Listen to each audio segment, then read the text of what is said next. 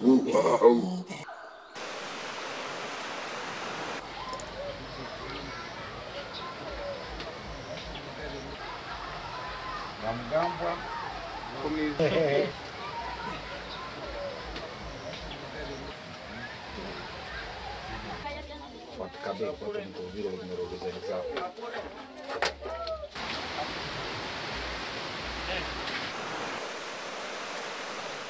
So the strategy was let them come together, find a common, uh, find a common activities together, so that they were able to bring in our other issues like environment protection, tree planting, ecosan constructions.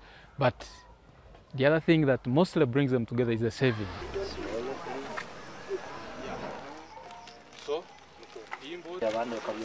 You inculcate that culture of environment, that culture of conservation, environment conservation when they are still young. So they will grow knowing it's very important to protect the environment.